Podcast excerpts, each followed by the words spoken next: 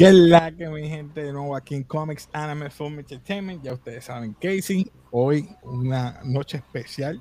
Tenemos a Mr. E. Todo, todo bien. Yo estamos hablando, como puedes ver en el background, vamos a estar hablando nada más y nada menos que de Peacemaker. Peacemaker. Vimos los tres episodios. ¿Qué nos gustó? ¿Qué no nos gustó? No pudimos esperar, salimos de un live, vamos para otro, vamos para allá. Claro que sí, tú sabes cómo es esto. Estamos ready, estamos ready. Mr. E, ¿qué tú pensaste de Peacemaker, primero que nada? Mano, esto fue una serie genial para ser la primera serie que DC nos da formalmente como parte del DCU en una plataforma excelente, mejor que Arrow, mejor que Flash, mejor que eh, Batwoman, mejor que todas esas series que ha tirado por ahí. Sidolus, Juan Guzmán dice que bravos son, ya tú sabes, papi, sin miedo. Sí, así Exacto. que eh, esos primeros tres episodios me encantaron. Eh, creo que James Gunn tiene algo súper especial ahí con Peacemaker. Y a mí lo más que me gusta como director es que él tiene la capacidad de coger cualquier tipo de actor y fortalecer su, su parte fuerte en la pantalla. O sea, Exacto, porque, porque ahora que tú traes eso, perdona, ahora que te interrumpí. sí, claro. Continúa, continúa, dale, continúa. Sí, sí.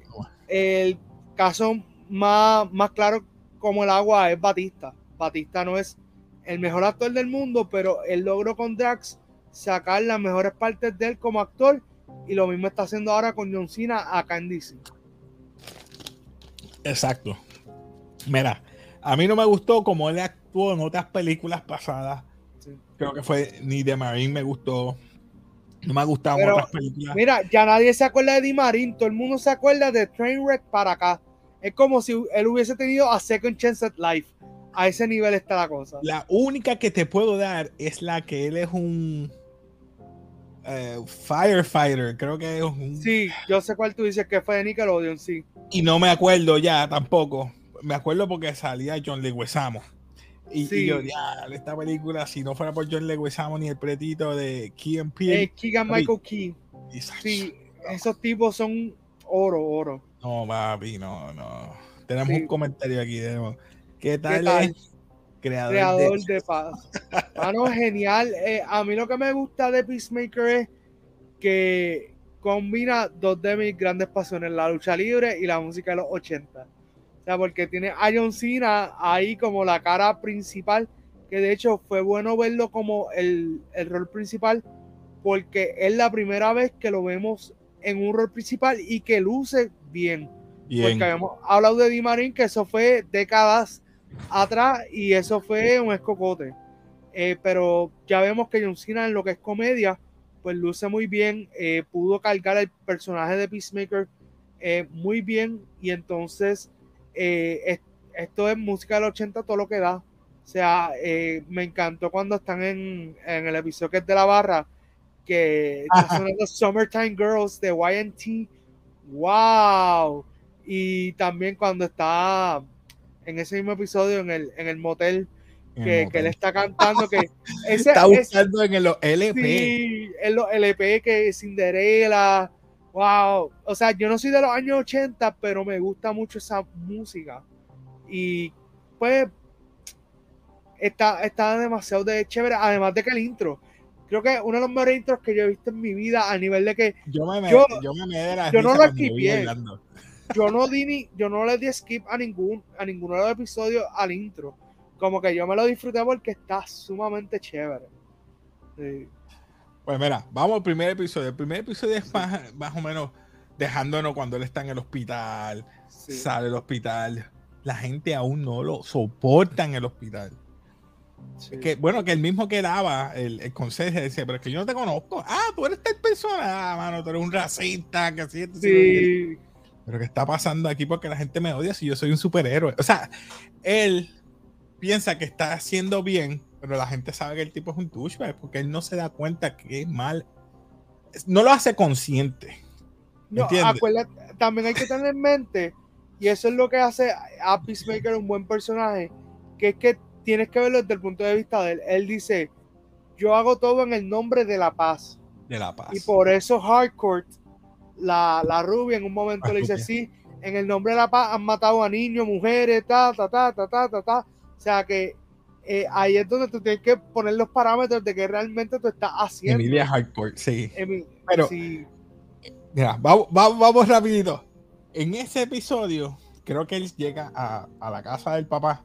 sí, Papi, ahí fue que yo dije, hice así. "Puf, mira quién está aquí, T-1000 de Terminator, mira quién está aquí. sí, O sea, me fui bien, bien geek ahí. Me gustó porque la interpretación de él, del papá, el papá es bien racista. Vemos que tiene la, la bandera boca abajo. al revés. Sí, Sí. mano.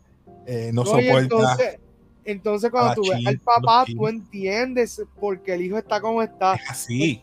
Porque esa escena cuando, primero, vamos a hablar del águila. Cuando ve al águila, Igli. el águila viene y le da el abrazo.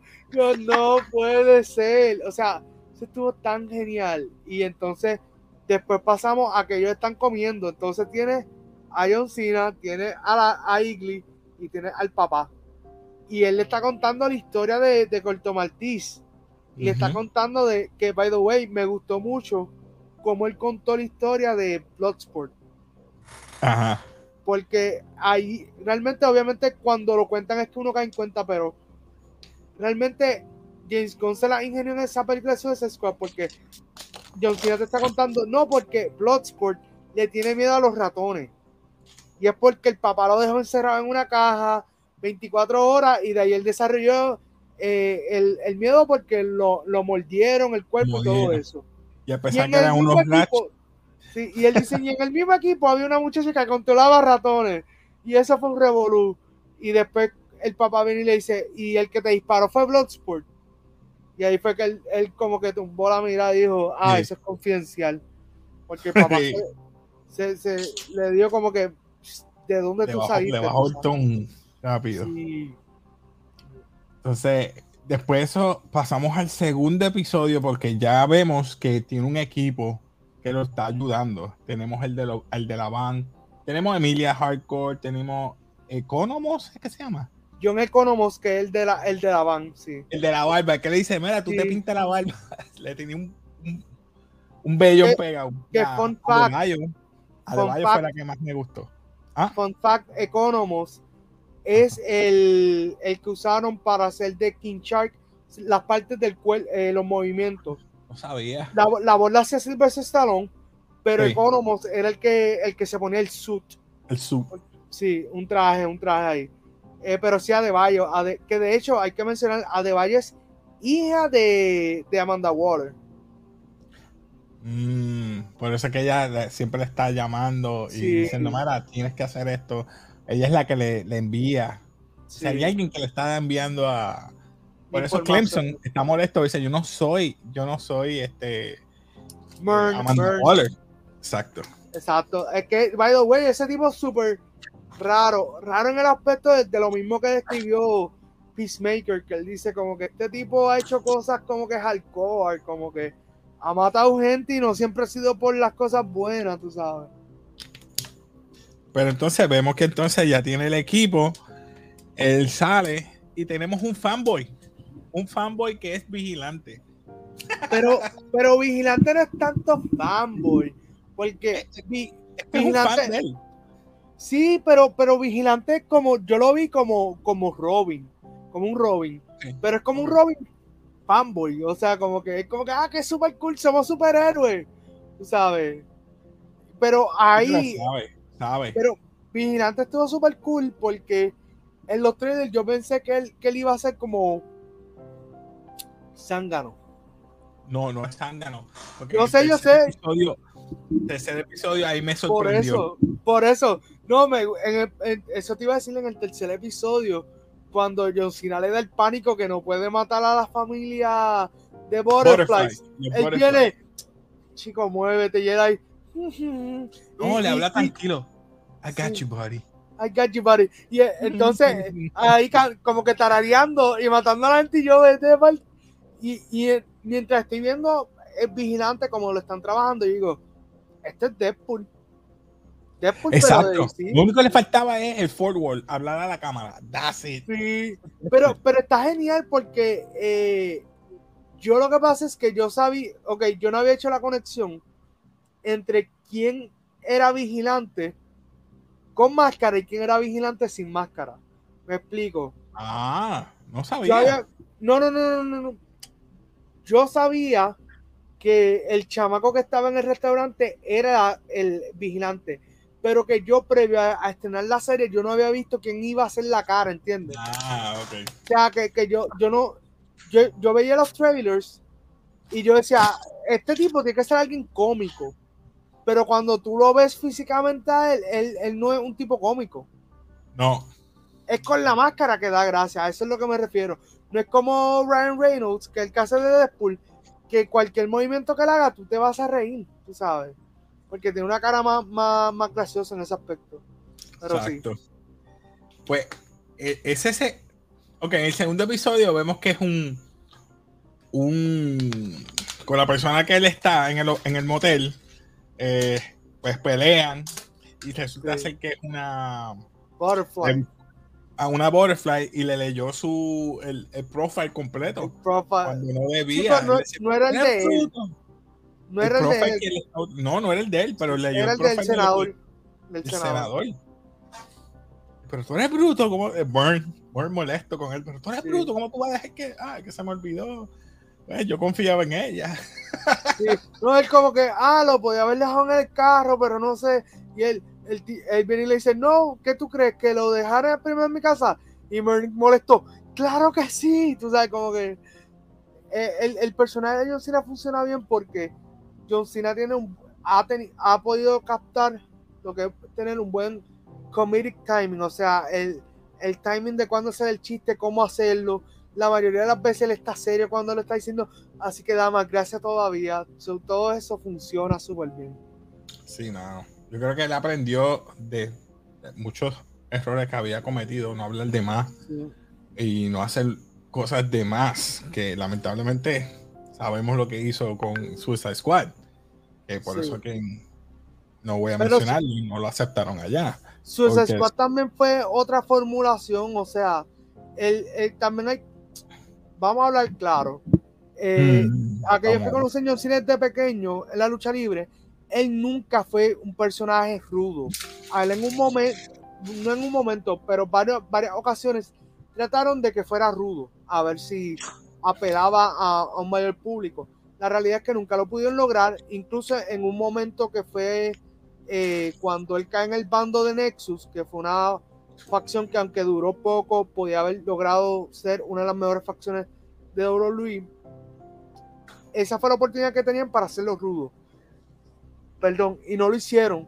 Entonces, Peacemaker, cuando empieza en Suicide Squad, es la primera vez donde por más de 10 años, bueno, realmente casi 20 años, por primera vez vemos que a John Cena lo ponen de malo. Entonces a la gente no le gustó porque ya están acostumbrados a verlo de bueno, no importar, sin importar qué película le haya hecho o qué, o qué papel. Así que a mí me gustó el, el en Suicide Squad, pero acá no están vendiendo otra historia. Y eso es lo que está cool. Sí, sí, por eso es que él, yo creo que el, el- ese crecimiento del episodio desde el 1 al 3 fue importante que me dieran los tres corriditos. Me gustó eso, que HBO me diera los tres e- episodios corridos, porque el, el crecimiento del personaje desde que sale del hospital eh, tiene interacción con personas que son fuera de su grupo de Suicide Squad, porque Sí. ya sabemos lo que hizo con Flagship, con Flag. Pero Sí. Por eso dice, dale, Flag tenía razón. I'm a joke. Yo no estoy haciendo paz para nada. Lo que estoy Mano, haciendo cuando es- se empieza a llorar en, en la cama, yo, ay, vete, pal.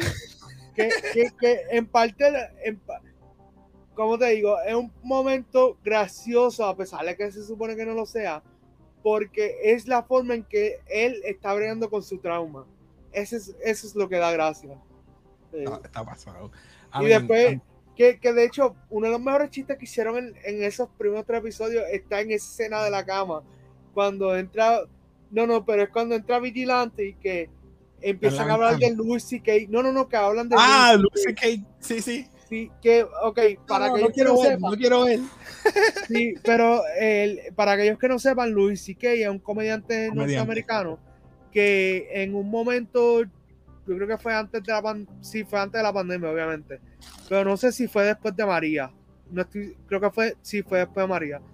Él, eh, pues resultó que era un comediante que, y esto fue expuesto por muchas personas, eh, especialmente mujeres, que él a veces llegaba donde las muchachas y le enseñaba su parte privada. Y entonces, pues, eso lo expusieron para ese tiempo.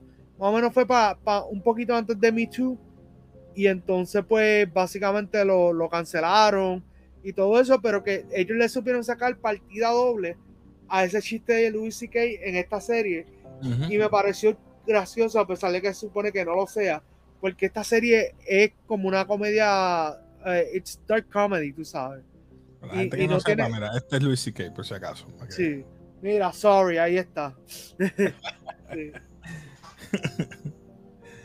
pues, pues me encantó, me encantó esa interacción de Vigilante con él. Dice, pues, yo sé que te va a, ah, que te va a hacer bien vamos a disparar. Tengo un montón de armas.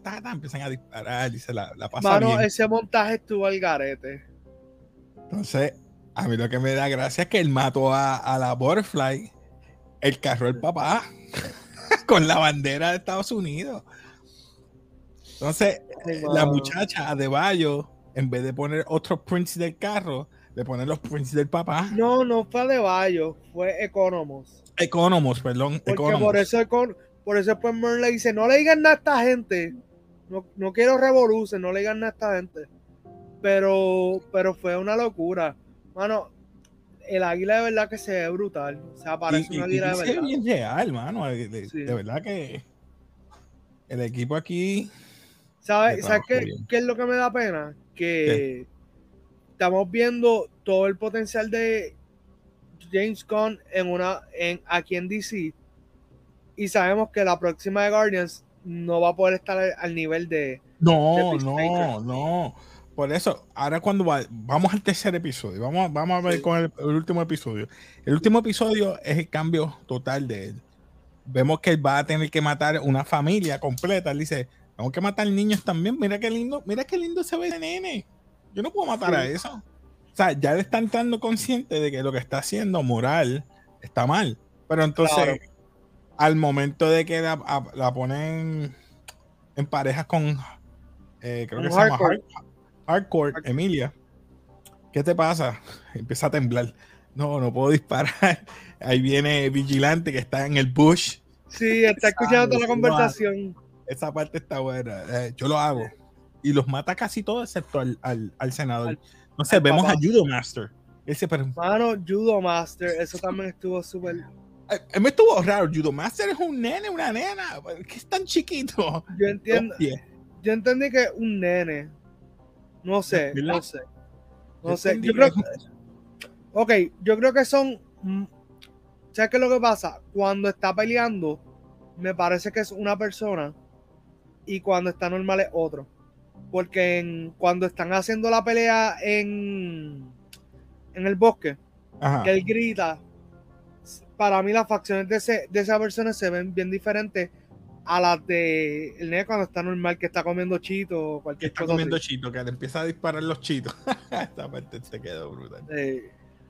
Pues vemos que está en una cueva, que es, vamos a decirlo, no es una cueva, es un, un túnel que une a diferentes estados, porque ahí están las crisalias, donde están los butterflies, porque ellos no comen como nosotros, ellos son unos, se puede decir la palabra alienígenas, no sé cómo se puede decir. Son, sí, sí, son aliens.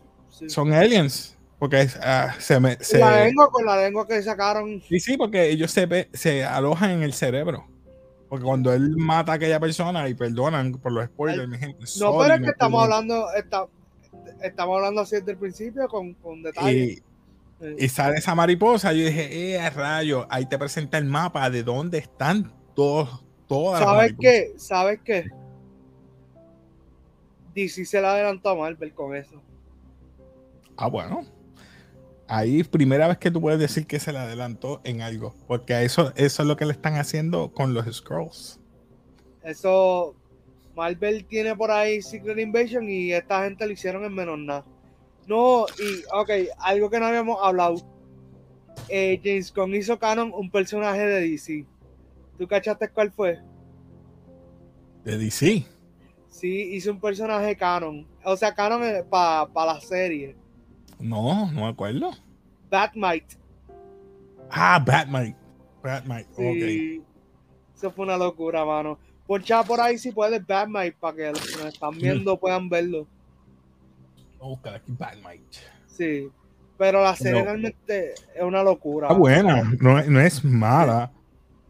Obviamente tiene su. Si es. Tú eres, ¿verdad? Las personas es que, es más fuerte, es más fuerte que, que Suicide Squad.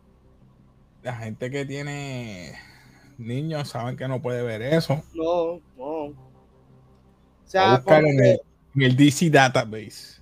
Sí, para que tengan una idea, mi gente, la serie eh, están eh, uncensored. O sea, dicen cuántas veces the F word, eh, enseñan cuerpos desnudos, cositas así. Batman. So, tienen que tener eso en mente. Sí. Pero está brutal, hermano.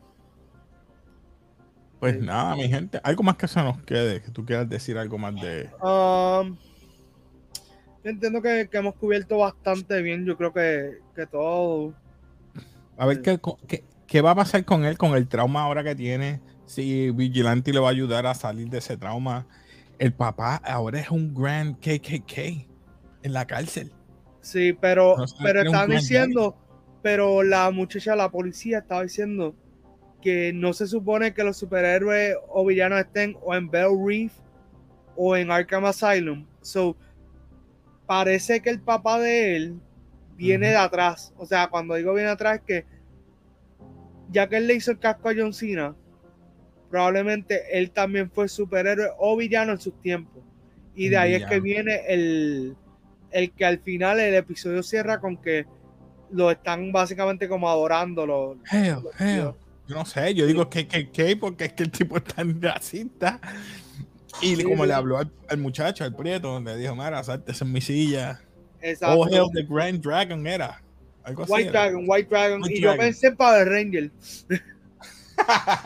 yo pensé en Power Ranger. White Dragon. Pero sí. Este, pero nada, yo lo que espero es que no me quiten la manera que está haciendo, lo está haciendo bien. ¿Cuántos episodios son? ¿Ocho?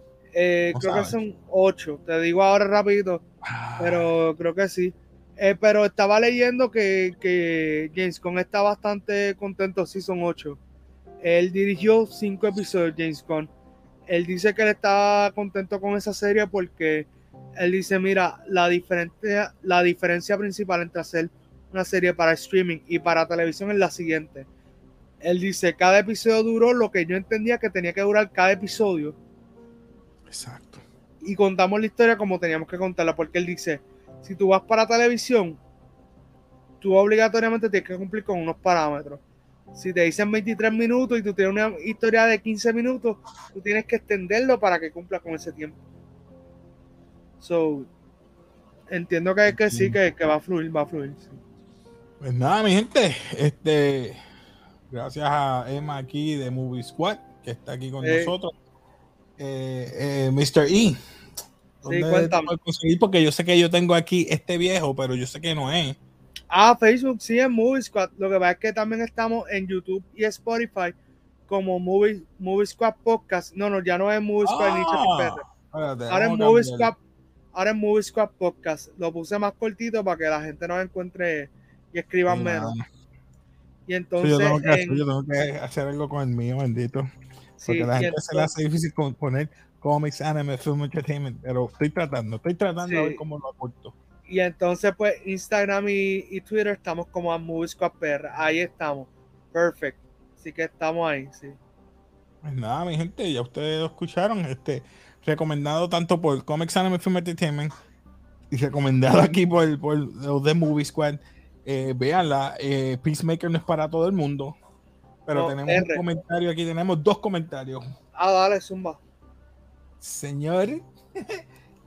Señores, el Peacemaker, lo mejor que ha hecho John Cena. Sí, definitivamente, sí. Definitivamente, definitivamente. Le ha caído bien como anillo al dedo, como dicen por ahí, porque ningún otro personaje que ha hecho. te tengo otro dato. Esto lo publiqué esta mañana en, en Movie Squad. Eh, él había eh, audicionado para hacer de Cable y para hacer de Y no, Sí, él había audicionado para Cable, eh, para Deadpool 2, no se lo dieron y tampoco le dieron el papel de Shazam. El de Shazam es el único que me dolió cuando lo escuché, fue como que wow. y lo menos que da es, es cierto. eso es así, eso es así. Nada, mi gente, pues ya saben, nos despedimos aquí de Comic Time for Entertainment. Los muchachos aquí de Movie Squad, gracias por estar aquí con, con, conmigo. Ya saben, este, esta loquera, nunca hago live aquí lunes, pero hey, eso estamos, mi gente. Nos despedimos de café, así que mi gente, como siempre, peace.